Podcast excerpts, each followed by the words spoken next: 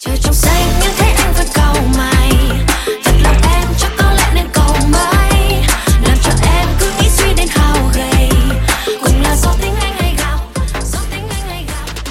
好，欢迎收听最新一期的出道电台，我是哈刺。我是小乐，哎，就咱俩这嗓子，别人一听就听得出来，就是没好利索一次，所以嗯，他们一听听得出来，哎，你们之前录的库存是不是？咱俩这个真的只能叫 只能叫破锣嗓子。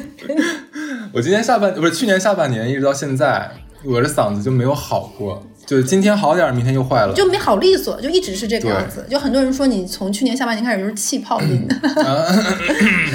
这个啊，对，是这样啊。今天我们想做些什么节目呢？做一期比较开心、轻松一点的节目了。对就是我相信人生都人生中都有很多个第一次，有没有哪些第一次是你印象最深刻的？一次呢？我就知道你会这么说。讨厌，我说什么？牛牛牛！哎，我们偏不说那方面的。讨厌，今天不说黄赌毒，啊啊可以不说赌毒，但是黄烦死了。生病的人需要一些温大。冬天，大冬天还没到春天，怎么回事？这个人那人家冬天想要点暖色系嘛？上 火。对，这样子啊，就是我我是我会说几个就是比较有共性的东西，看能不能勾起大家一些非常温暖的回忆，啊，共性。这样的让你暖一暖，看这样可不可以？哦，暖身子，怎么办？你的搭档真的烧坏了。你这个，我发现你这是什么猪呢？你这个就是 色色猪，金莲猪。哎，你还能记得住，就是你人生中买的自己买的第一瓶香水是什么吗？我记得，嗯，就是因为在我小的时候，我老家是一个五线城市，那个时候还没有那种就是很多很多很高奢的那种专柜，会有那种一个一个店，它会有很多就是奢侈品在一个店里，每个就有一个小专柜。而且我说实话，现在我开始怀疑，他卖着真货的价格卖的是不是真货，不是，不好说，对不对？一定不是。我我买的第一瓶那个味道我至今难忘，是一瓶香香奈儿五号香水。你第一瓶香水买的就香奈儿啊？然后呢，我为什么说当年在我还上初高中的时候，当时的钱应该是我考试考得很好得的。就是那个时候学习好的孩子会有一些额外的奖励，就比如说家里的亲戚啊、长辈啊什么会额外多给你点压岁钱，然后我就会偷偷有，然后他也会跟你说不要给你的给你，不要不要给家人，因为给妈妈就会被妈妈拿走。然后我就去买了那瓶香水，那瓶香水的味道充满着大剂量的洗衣粉加呃六神花露水加那种痱子粉，就是刺鼻的那个但其实的确也是那个味儿。对，然后以至于那一味儿打开的瞬间，我恍惚，而且你小的时候不太懂那个香水要怎么喷，你只要电视上那个人是嘣嘣摁两下，然后开始转圈儿，你整个人在那个里面，你也是在那里就是飞纷飞，然后那个味儿很冲。我后面等我上高中的时候，奢侈品开始多的时候，但不太适合你那个年纪用哎，这个对，那那个时候哪能懂那个适不适合那个年纪？然后那个味道我终身难忘，我后面就一直怀疑我买的是一个假的。但直到我闻到那个粉呃那个香水真的之后，哇，死去的记忆在脑中就就是味道这个味儿，就是味道，因 就是这个假。香水其实做的跟真香水味道很像，你很难分出来的。对，它就是那个味儿。就至今我对就是，而且他最近又开始做一些广告宣传嘛，我想说，我这个味道我我死都不会忘记。我我我想想，我我发现我第一瓶香水应该是我初中的时候，那那个时候哈尔滨男生非常流行就是运动嘛，运动完之后又就是使那个高夫，哦对这个牌子你知道吗？上海家化的，哎是的高夫，反正那个时间大家。不知道为什么班级里特别流行，就每个人嗯男孩子都要有一瓶这个东西啊，这是算第一瓶香水。但是我并不觉得有多好闻，我说句实话，并没有觉得有多好闻，但我大概他们使了几次就不使了。后来呢，就大概是我上到了高中，嗯，高中还是大学吧，是去我们那的金太阳，金太阳这个名字特别是熟，假的，你知道吧？对是因为我朋友就是就是跟我说，哎，跟你说那边香水特别多，特别好，然后很便宜。我说真的吗？他说对的，然后带我去，因为我们知道那一定是假香水。他虽然那个女的是说、老弟儿来了，老弟儿，就是这香水在保在姐家保真，跟你说姐家保真啊，怎么怎么样，就是假的。嗯，他一定会跟你说都是从香港进货来的。尾单。对，然后然后呃关键是什么呢？就是真的我们也闻过，就它味道真是一样的。后来呢，再挑挑挑挑挑，我的第一我算第一瓶正经香水是那个阿玛尼那个寄情，现在它也卖的很火呀。嗯，但是就是我当时觉得很好闻，可是后来可能大概闻了那么用了那么大半年吧，嗯我就有点就是烦了，所以我现在闻不了那个味道。哦，你要这么说，我有一个闻不了的味道。嗯当年在我们的高中时代到大学的阶段，有一个非常火的品牌叫安娜苏，啊就是它那个香水都是一个个娃娃头，很可爱那个味道也是我就是死去的记忆，就是我闻到那个味儿，我一一下子就知道是那个品牌。嗯，然后还有一个品牌是什么？那个时候很流行那个就是呃。雅顿有个叫第五大道还是什么的一个嗯长扁瓶儿的那个香水，也是那个味道，印象很深刻。就是这是怎么雅顿绿茶可以，第五大道又不行啊？嗯，就那到现在还是我最喜欢用的身体乳，就这几个味道就是非常具有标志物，就就永远忘不掉。哎，你知道就是就是香奈儿那个 blue 那个男香，刚、嗯刚刚出来那一年我就买了，那个时候我还可喜欢那个味道，我觉得特别特别好闻。但是现在，就你发现没有，我们家有有有半瓶一直在那放着，放了很多年了已经，就是我真的没有办法再喷它了。就是你发现没有，如果一段时间你密集的使用同一款香水，而且你慢慢发现身边这种味道特别特别多，就同一时期啊，嗯忽然间全部都是这个味道的时候，你这你就会对这个味道特别的反感反感。啊，你有没有那种就一个味道，明明你很喜欢，嗯后面发现你很讨厌很讨厌的人，是一直用这个香水之后，你会对那个味道都讨厌。我有一个很喜欢，就有个香水叫叫孤儿院，啊，卢卢诗丹。卢对，那然后就那个味道我很喜欢，因为它带着那种木质调，又那个沉，就是它的味道就有点像人说话，有的人音调高，有的人音调低，嗯那个味道的就感觉是一个音调很低的人的声音，我没有办法给你形容为什么香味儿你会讲到音音色，你会觉得是一种沉静，还带着一点点冷清的感觉。如果麻辣鸡用那个那个香水的话，你会不会觉得它不说话都很吵？对，就会很喧嚣，又过于喧嚣。然后就因为那个人一直用这个香水，就是变成了他的一个标记，就会他也会说，就很多人他就会说啊，这就是我的味道，就是就跟大 S 似的嘛，嗯这是我的鞋，以至于我到现在是闻不了那个味儿了。我嗯闻到这个味儿，就会条件反射想到这个人，然后想到他做的一些让人不太开心。哦我要讲到渣男渣女里哈，对对对，讲出来。对，然后你就会嗯不行了，这个味道。哦，这样子是吧？好，这是咱第一篇香水是吧？咱俩第一篇香水都是假的。那是实话呀，对不对？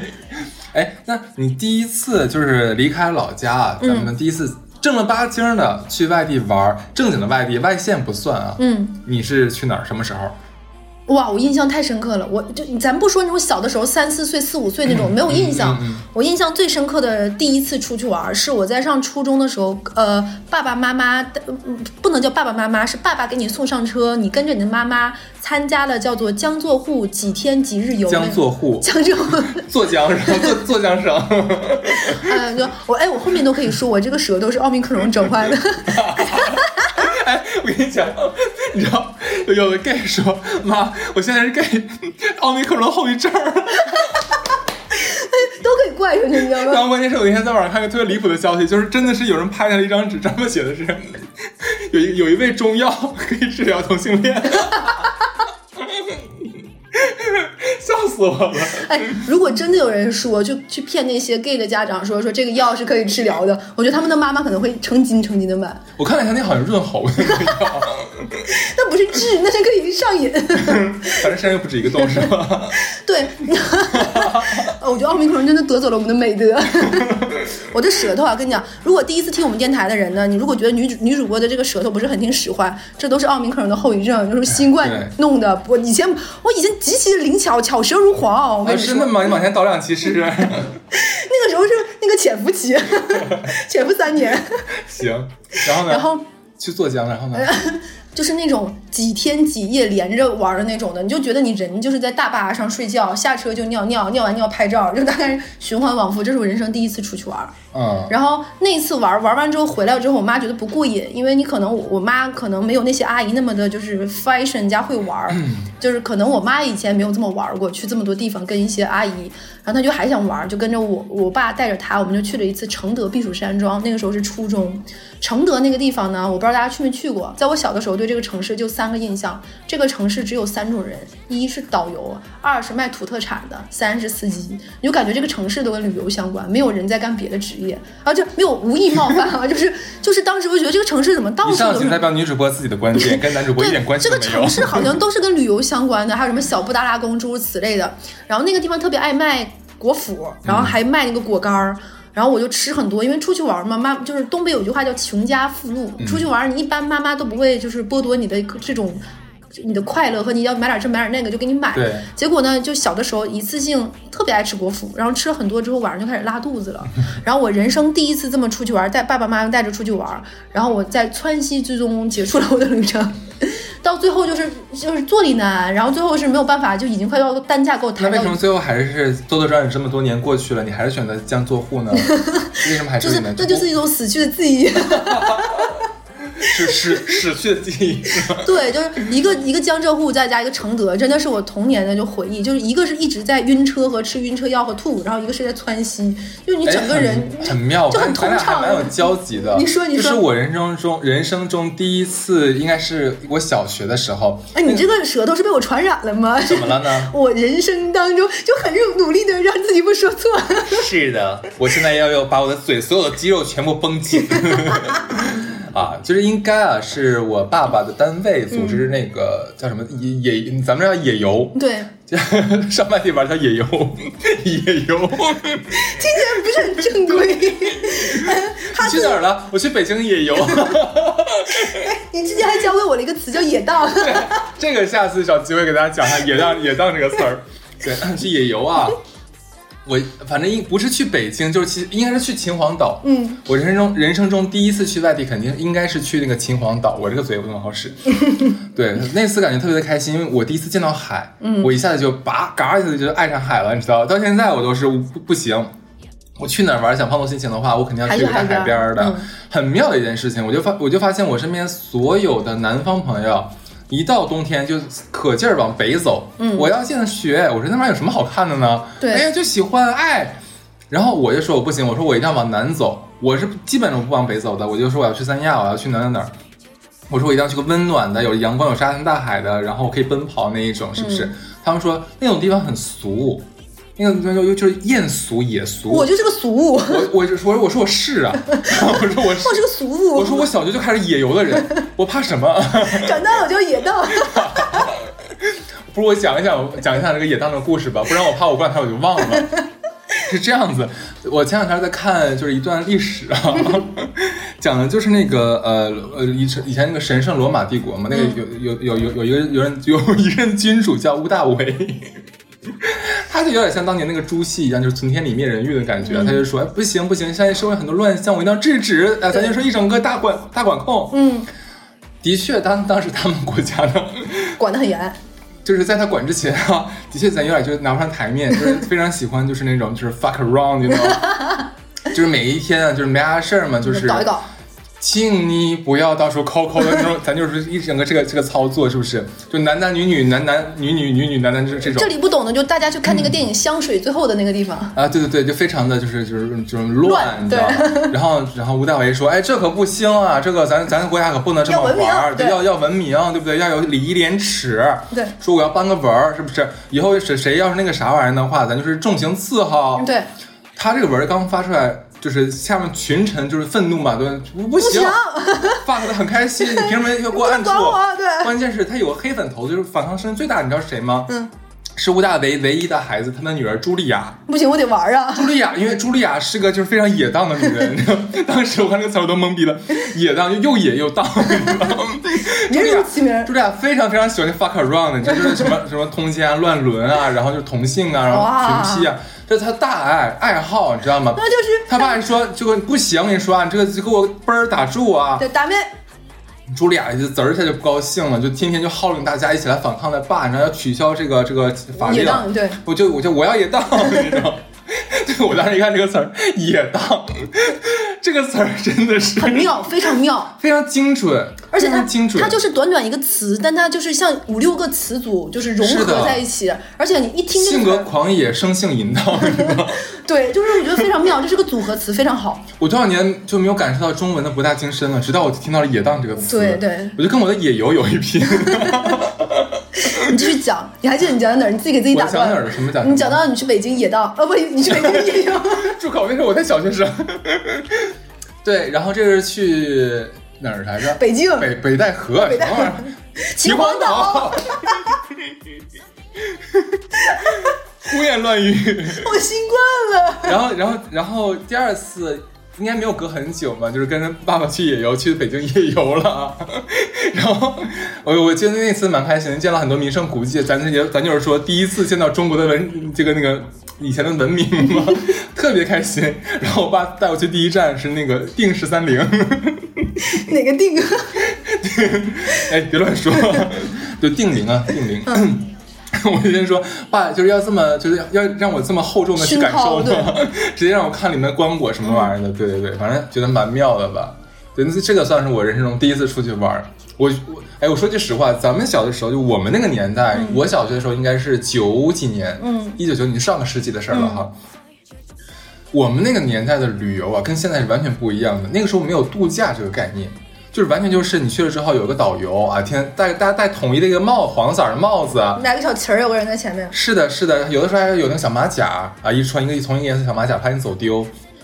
就是每一天就是咔咔各种走，然后去那个把把你关到那个什么消费店里面，就各种买。对当然现在也有，可是现在你有很多种选择，以前我们没得选的，你就是只能有这一种玩法。而且，我，我觉得现在的小朋友是没有经历过咱小的时候是没有高铁的。嗯那个时候出去玩，其实大巴跟火车是主要的交通工具，飞机是要再远一点的地方的。对大部分都是火车。然后那个时候的火车都是绿皮车，就是没有 D，是 T。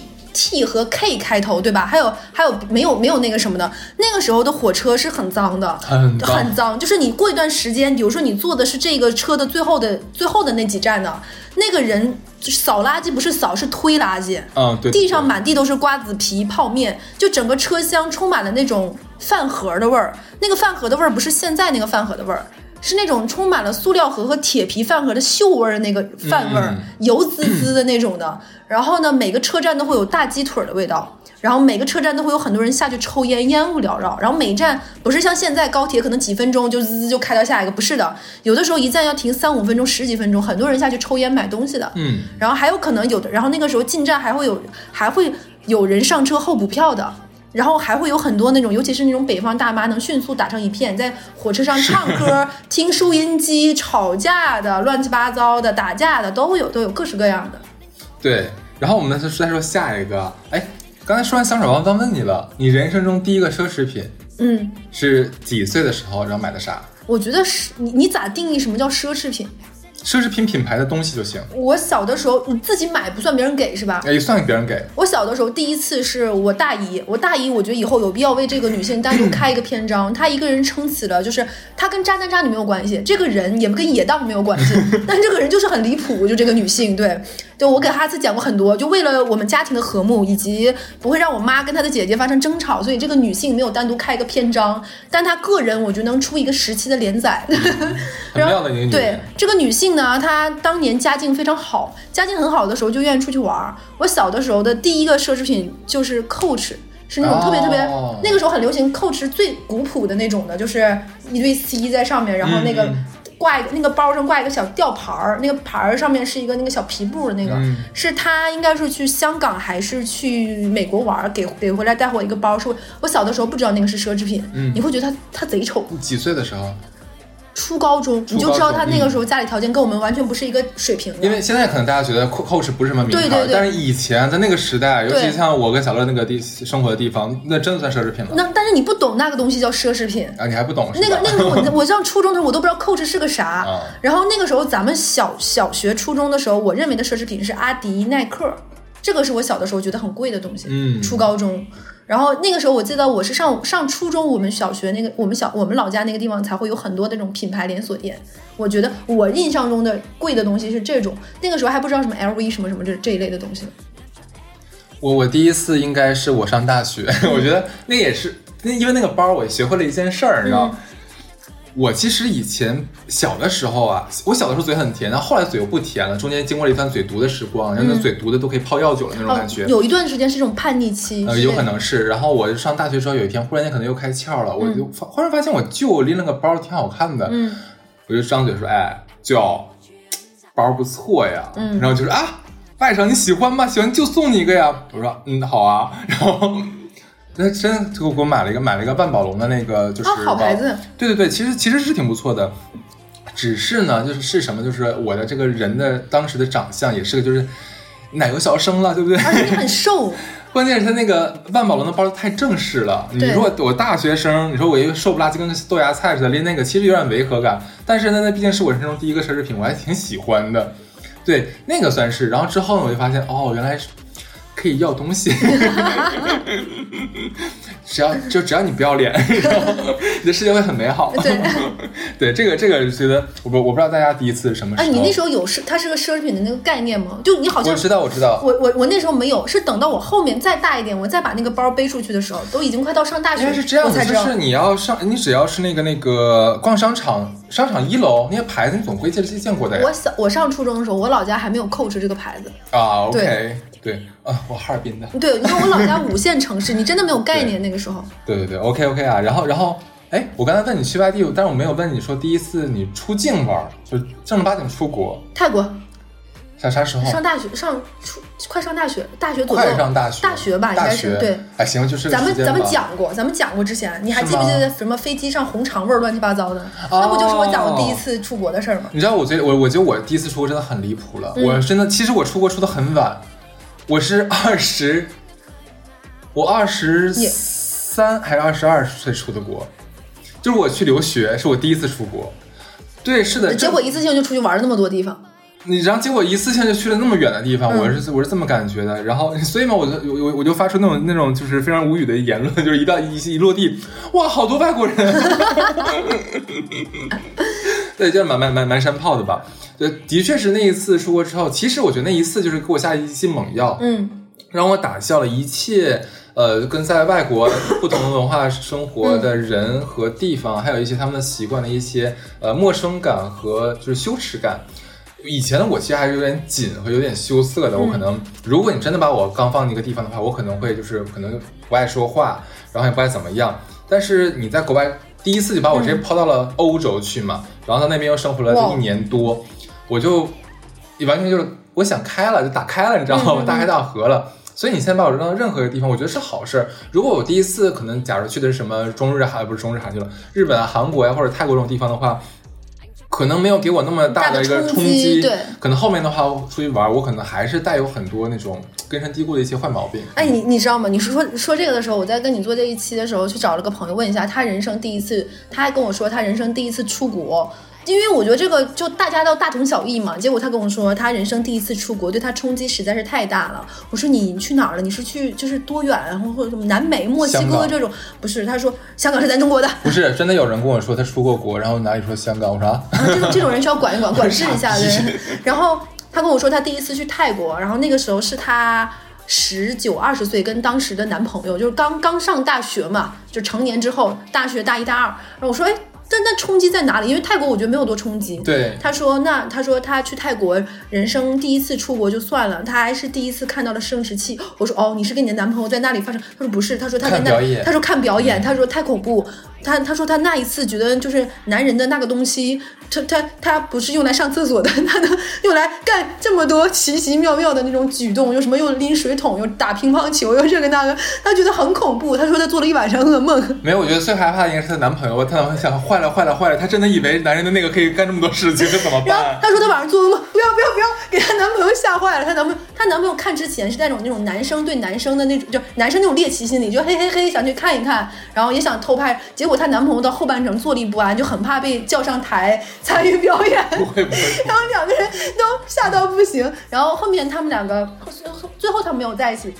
他们俩那次没有发生过任何关系，是因为她的男朋友那次也很后怕，觉得有被吓到，他的女朋友也会吓到，所以他们去泰国玩了七天，什么也没有发生。是他女朋友那天晚上看完之后，那天晚上做的梦像那个弥留之国的大捷报是吗？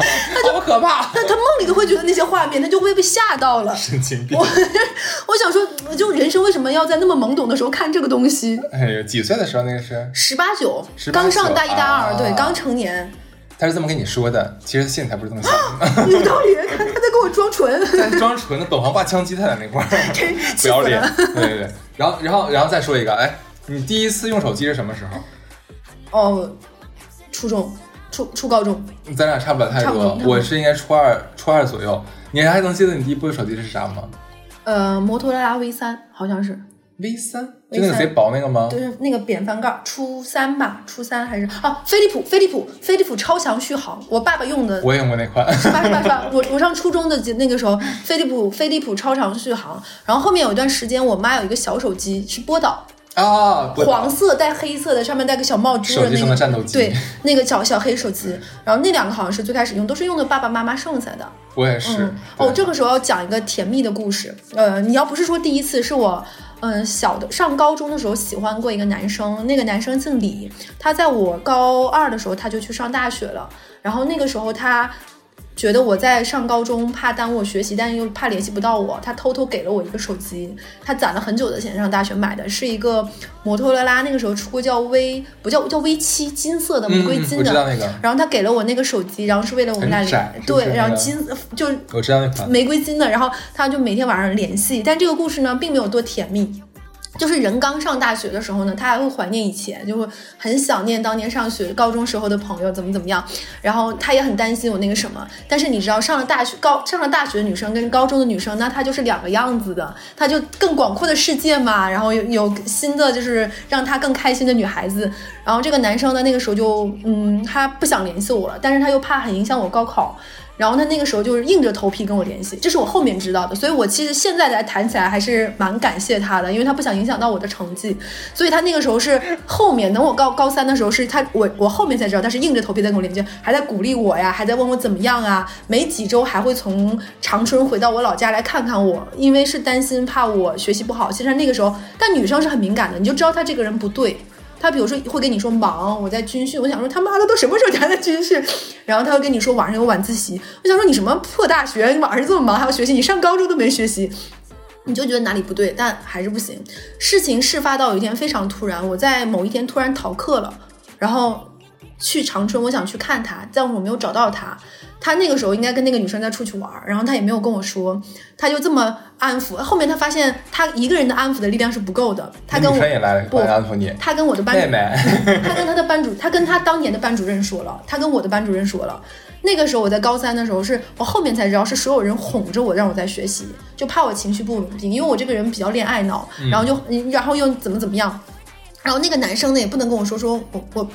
我早就不那个什么了，就就然后呢，他就所有人安抚我，直到我高考结束，还没出成绩，所有都考完了，连英语的后面的笔试都考完了之后，他回来了一趟，嗯跟我说说，其实我已经有女朋友了，怎么怎么样，但是怎么怎么样。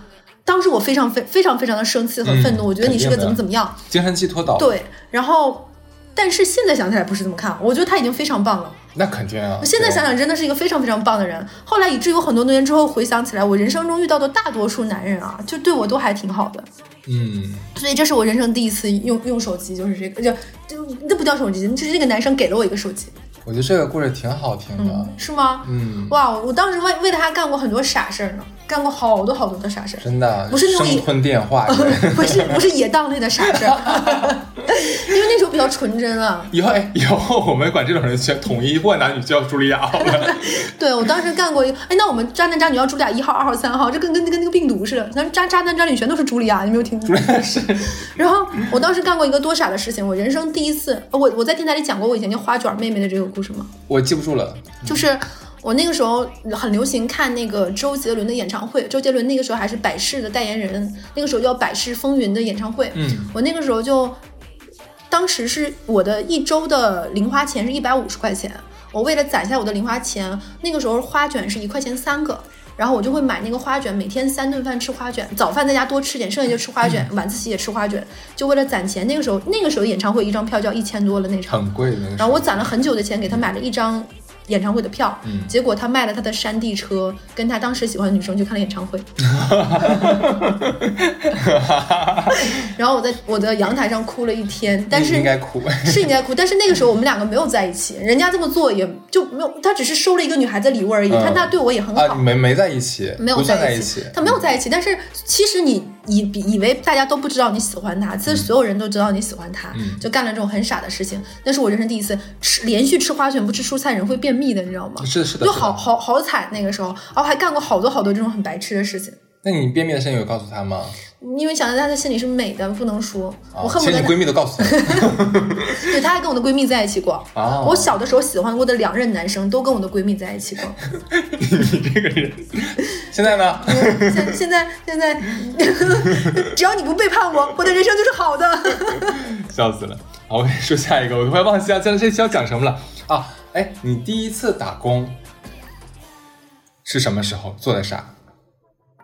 我没打过工，就你直接上班了是吗？对，直接上班，我从来没有打过工。哎，那我说吧，你说吧，啊，但但我有过那种就是，嗯，什么暑期社会实践的，我觉得这个不算，但我没打过工，我直接就上班了。好，我觉得我第一次打工应该是我大二的时候，我非常的愚蠢，因为课业真的没有什么压力，很闲。我真是觉得就国内上，你记得，你记得我，我突然想起来，你要说这件事情，我想起来一个渣男渣女的故事，你让我关于打工打工的，非常野道。你不知道为什么我电脑忽然间死机了，关机了。对，然后接着说，接着说吧，就是我第一次打工是我大二的时候嘛，然后然后身边有同学说，就是那哈次要不要赚点钱什么的，我说呃也不是不行哈，就是有有有有什么门道呢？嗯，他就说。咱就是说哈，就有一个非常好的工作，就是那个就是总裁的助理什么东西。哎，我说那适合我呀，我形象好，气质佳，口条又又溜。对呀、下一步就总裁，先当总裁助理嘛。对，我说那快推荐我进进去吧。然后我去了之后，最后你知道发现是最最后你知道是什么吗？一进去之后就去一个小黑屋，那个小黑屋真的是非常的压抑，它那个棚顶高可能也就两米。嗯，你要说什么概念？就是棚顶高可能有两米多一点点。其实我像我们一米八二的身高一过去就非常压抑的。对。然后它里面灯也非常的暗，你一进去就觉得这是一个不正经的地方，就听起来就很不正经。是的，哎，别这么说，你还不知道我要说哪个地方呢。你要说什么？是的，然后最后呢，就是一个穿西装的一个大妈，不是大婶吧，嗯。大姐吧，然后就跟我聊嘛，就说就是男孩儿，嗯，是这样，就是说你来找我是非常正确的选择，嗯。我觉得你现在就是可能跟别人就不一样了，嗯。就你比别人要成熟，你早早的走上成功之路，嗯。然后一顿给我洗脑，洗脑完了之后，就是后来就是你知道总裁助理第一步要干嘛吗？嗯，打电话卖保险。你这个现在的骗术叫做合伙人，你知道吗？我们是按照合伙人的路子来培养你的。哎，星巴克不有这个套路吗？所有人都是合伙人，我们没有员工，都是合伙人。对，然后这是我第一份工作，你知道吗？但是我在那卖了一周，我当时就就觉得就是有一点特别好妙妙的事情啊，就是真的没有人会买我的保险，但是有一点，其实是有一点让我改观是什么？就是我从小生活的环境，每个人都是很凶的。就是大家都是那种破马张飞北方人嗓门就很大的。对，不也不能你不能这么讲，你不能这么是我身边的问题，是我、嗯我我身边素质太差了。然后呢，我就以为我以我以为大家上海不不不不哈尔滨都是这个样子，结果我发现原来我假如打十通十通电话，八个人会跟我说说呃不需要，谢谢再见。我当时非常惊讶，你知道吗？因为我成长环境都是那种就是去你妈滚，啪撂了。对我当时哎，还让我挺温暖的。我当时一刹那忽然觉得哈尔滨挺好的。哦，那你要讲，你讲完我我没讲完，没讲完。对，然后我大概卖了，就是那个我第第一天卖完嘛，我卖完之后呢，就是那个大婶就走来说，那个哈次感觉怎么样？就是今天有没有开单啊？我说一单都没有呢。他说那个没关系啊，就是就是肯定会有一些人说一些刺耳的声音，那些刺耳的声音你不要听，不要听。你也想去 KTV 了，你别装了。对，但是，反正我在在那边打工打了大概一周的时间嗯哈，就真的一单都卖不出去。但是我后来发现了很多，就是那个年代做电话销售的一些方法。他们真的用非常强有力的，就是这种洗脑手段，嗯每天给你洗脑。我也后来也发现了，你你看咱们现在看到很多的那个像饭店，嗯，呃，或者说这些传呃不是传销，那个叫微商之类的，嗯他们可能会是鼓掌拍手，对，什么什么热烈的氛围和气氛会渲染。会跟你说什么喊你可不可以，我可以那、嗯那一种。我后来发现它是有道理的，它那个东西真的会振奋，就是销售员的神经，给你打一剂精神吗啡，对，是的，就特别像我当时红牛加氧气，嗯你知道吧？直接给你干嗨了，这个时候你就所向披靡了。嗯，然后呢，这个是呃你在工作之前的一味药，嗯让你先兴奋起来。那你经过一天打电话之后，其实你可能受了很多挫折，因为很多人可能会对你口出口出恶言，嗯然后你被整整拒绝了一整天，嗯没有人是 OK 的。晚上的时候呢，会给你再来一个心灵鸡汤，你知道吧？就开始给给你说一些非常成功学的东西啊，鼓励你开始勉励你对，开始给你做心理按摩。嗯他每一天都是周而复始这个样子的，我就觉得他们很妙。就是后来，其实你发现，这帮人的心灵其实不是说多强大，而是说他每天在这种你想高强度的这个刺激加高强度的抚慰，嗯，他慢慢他的心灵就麻痹了。所以说不是说他强大，而是说他已经麻痹了。嗯，对，这个是当时我在大二的时候就已经发现了，就就是所谓的当时啊，包括现在一些销售员的这个心理状态。我虽然一分钱没赚，但也是我第一份就从业经历，我也成长了很多。哎，你说这你说完了吗？我跟你讲，我另外一个好朋友，他的第一份工作也是去保险公司做电话销售，那个时候就打电话卖保险，这个专业术语叫电销。然后他是去的一家车险公司，车险公司就是我给大家解释一下，就是车险是每一年都要买的。就是你，你只有买了车险才能上路，但是你买的车险的多少的问题，嗯强制性买的就是叫交强险你可能还要额外买点什么三者呀、意外呀，可能那叫商业险，你要把两个保险买一起。所以呢，每一个上路的车都是要买保险的。你今年到期了，到下一年就要买新的保险。那在你保险到期之前，就会有电话销售来跟你介入了，说，哎，你这个保险要到期了，要买。你只要没续费，它基本上一般是从四十五天之内就开始给你打电话了，六十到四十五不同的保险公司不同的，对他会给你发短信给你打电话，你也不要纠结于你的号码是从哪里来的了，这我们就不方便讲了。嗯他可能一直给你打。我有一个好朋友是一个男生，他的第一份工作呢也是去做电话销售。那个怎么跟大家讲呢？就是因为每一个人都要前面打这个电话，他们发现有个大哥，那个大哥一直会卡到最后一天再续费。嗯，他前面就特别喜欢接电话，就比如说你是打保险的，我你你是个他只接男生的电话，就比如说说啊，你是哪位弟弟呀、哦，是他四弟弟啊。啊，弟弟你又给我打电话了，那你今天推销什么车险呢？今天要推销每周二早八点的啊，出你先逃电台。你先你先别跟我卖保险，你跟我说说你呗，你多大了呀？你什么时候就开说始？你我什么多大了？最开始呢，这种钢铁直男会很生气、很气愤，哥哥只是弟弟只是想卖保险，你怎么调戏我呢？你怎么这个样子？后来他发现。这个哥哥有用啊！这个哥哥是他们整个公司的宝藏。怎么说为什么呢？当他们所有人通时不够，都会打给这个哥哥，因为他们那个电话销售是每天必须你单次电话不能超过几分钟，有多少就是所以说是帮是帮弟弟不懂事儿，你知道吗？哈，这么说来的话，倒像是哥哥要无理取闹了呢。对，然后他就会，然后那个哥哥就会说啊，那你叫两声给哥哥听，哥哥就在你这儿买个保险。哥哥好骚，很野荡啊。很野荡，然后这个这个哥哥就在他们那个里面，这个整个整个系统里面就流传有这么一个，所有人电话打不够时长都打给这个哥哥，然后这个哥哥一定会陪你聊够本儿。就比如说我这个月还差一个小时，那就跟这个哥哥包一个小时的电话粥，这个哥哥就很出名儿。但是最后这个哥哥买在谁那儿呢？那就不好说了。这个哥哥在最后一天的时候电话会打爆。因为他那个时候要续期了嘛，他就会随便找一个弟弟嘴哪个甜的就给他打，哦，然后这还不是最精彩的，因为这个哥哥实在是太骚了，他如果跟一个弟弟打电话打很多呢，就会越讲越露骨。就你们每次，你们不要以为你们打的那个那个电话是要被录音的，这个录音有两个作用，一个作用是如果有人有来检查，那这个声音是来看你是不是有误导销售，怎么怎么样，嗯电话是要录音保存多长时间的。还有一种呢是这个公司本身内部要质检的，嗯你是不是明确了这些保险的条款和话术，是不是有恶语引导和虚假宣传，就这一类的。然后呢，他们这家公司内部就特别喜欢把这个哥哥和各个弟弟聊骚的录音录下来，然后大家没事上班的时候，我跟你讲，比我们节目火。可以提供给我们吗？我们可以放出来吗？可以吗？就是就是这种的，就是你给哥哥叫两声，你叫一叫，你没有那个弟弟叫的酥，你叫两声，你叫我的天你给哥哥叫两声，啊你给哥哥都叫的，哥哥受不了了。哎呦我的天哪，这是干嘛？就这是什么？就是这个样子文爱，这是什么电话爱情？就是这个样。子说，哎呀，哥哥今天累，但是哥哥就想听你给我唱。哎，哥哥是做什么的呀？哥哥开一辆很贵的车，就是、啊哥哥很有钱嗯，就是这咱就不知道了。然后这个哥哥就是就是就是开着辆很贵的车，没事儿。然后因为是你是看得到这个车的，就是保险公司是看不到看得到这个车你的车龄、你的车价。车，然后就是，然后包括你这个车的车牌号是都看得到的，嗯所以大家都知道。然后有一天他们在那个里面拍照说，我在路上遇到了这个哥哥，真的假的？你可以看到他的，你你就是你知道他的车牌号，知道他车是什么，所以你。嗯，他做这一行的时间久了是有这个敏感性的，甚至于他看每个，比如说什么这个车什么沪籍、晚几什么，他一眼能知道这个地方是哪个地方哪个省的车不是，哥哥长啥样？就是五大三粗，哦，就是五大三粗。你想不想想不到他是那个在电话里跟你说，啊，你给哥哥叫了，啊，嗯，就这个样子，学得好就是很像，因为我也听过，就是永流传这个哥好气我没有哥听。过然后这个哥哥好像在这个公司就是。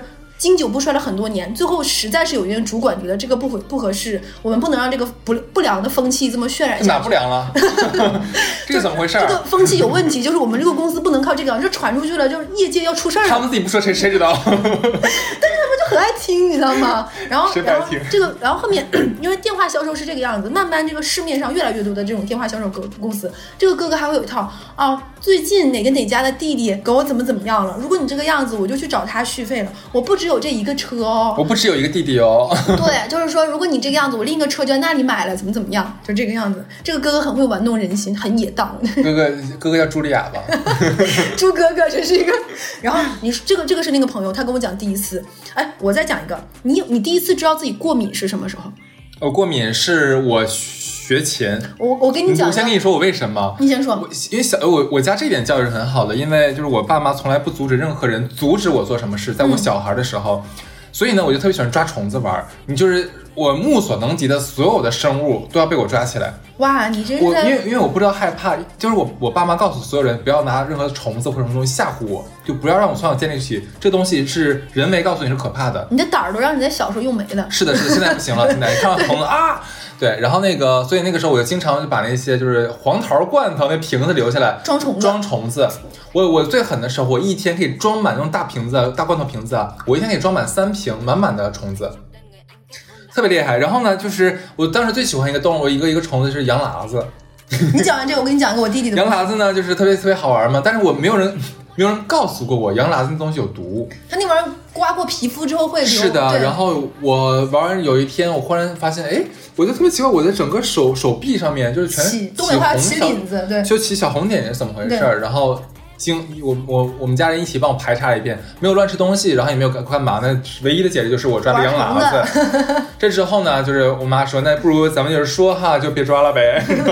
我说那也可以，哎，就第一次过敏，你说吧。然后我跟你讲，我我好像在电台里讲过，我有个弟弟，他那个时候哦你也有弟弟啊？对对，不是，就是那个时候 我们小的时候不是写作文都会讲说人生第一次要怎么怎么样。我我电台里讲没讲过？他讲的就是他抓到了一个毛毛虫，就是羊喇子，然后把它的肠子抽出来，然后再往里灌水，嗯，就我们小的时候也会这么玩，就是很变态，就是这个小孩儿。不是小孩儿，他们他们那个时候无所谓说，他没有概念，他不知道没那概念，他不知道那玩意儿是生命，而且羊喇子那个东西长得也不像是，对对对，就是活体动物不。要不要站在道德高，就是成年人道德高地来对，然后我在想，我人生第一次过敏是什么？是茉莉花。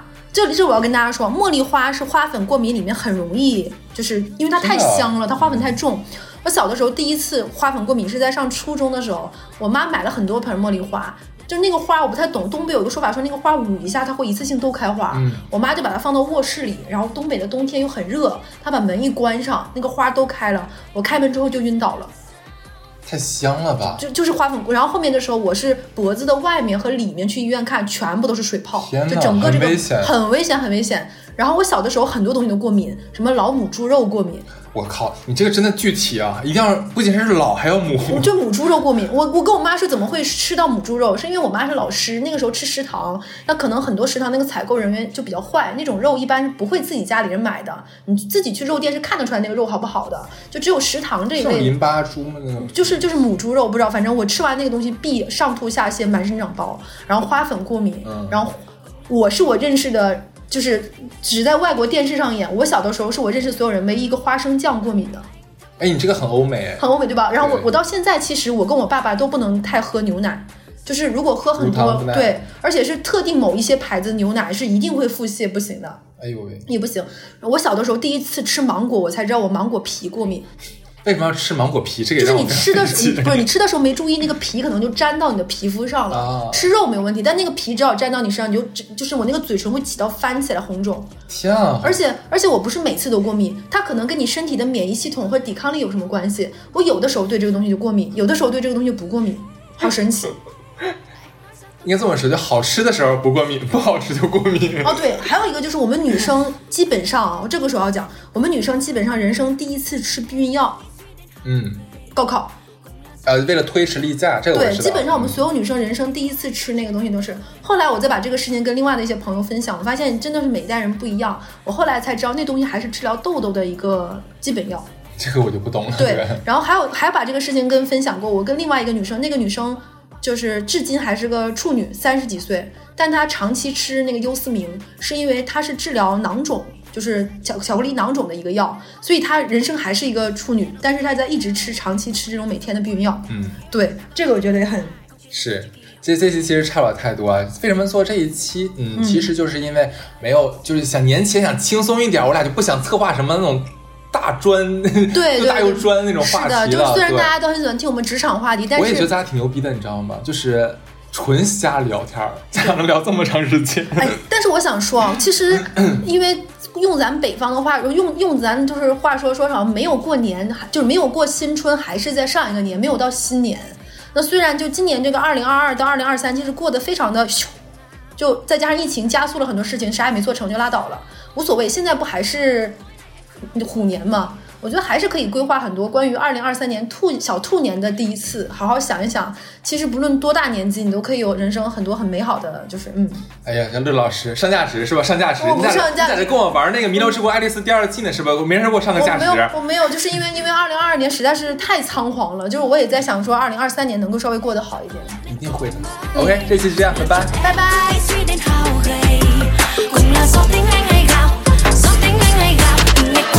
you like the cutting my